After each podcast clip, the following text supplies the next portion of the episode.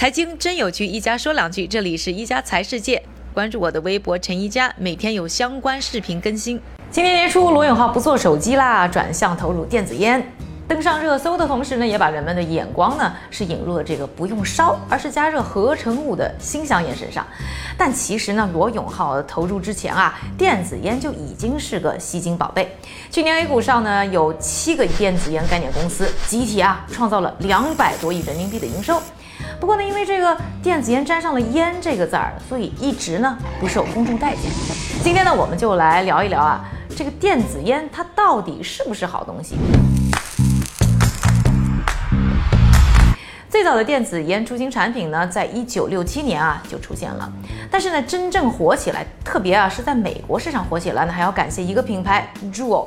二零一五年上市的 Juul 呢，明显是提升了电子烟吸食尼古丁的感受，于是啊，一下子呢就普及开了。当时呢，美国的食品药物管理局还是力挺啊，在烟民当中推广电子烟。为什么？因为电子烟不用烟草，相比之下呢，致癌可能降低。虽然呢还是含有尼古丁啊这样对健康有危害的物质，但是呢相对还是安全一点，算是啊两全相害取其轻的选择。就好比呢，相对于刘强东强奸，大众更容易接受刘强东出轨。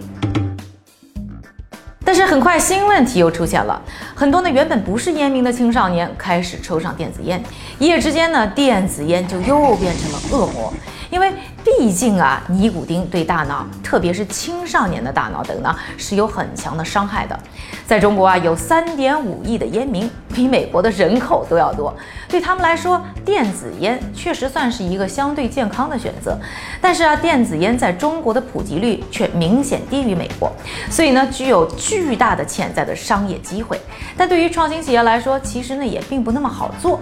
除了监管上呢有非常大的不确定性，更重要的是啊，传统烟草公司在中国的势力非常强大，一旦这件事儿动了他们的蛋糕，相信啊，他们肯定会快速进入这个市场抢生意。大家怎么看呢？感谢各位的收听，我们明天再见。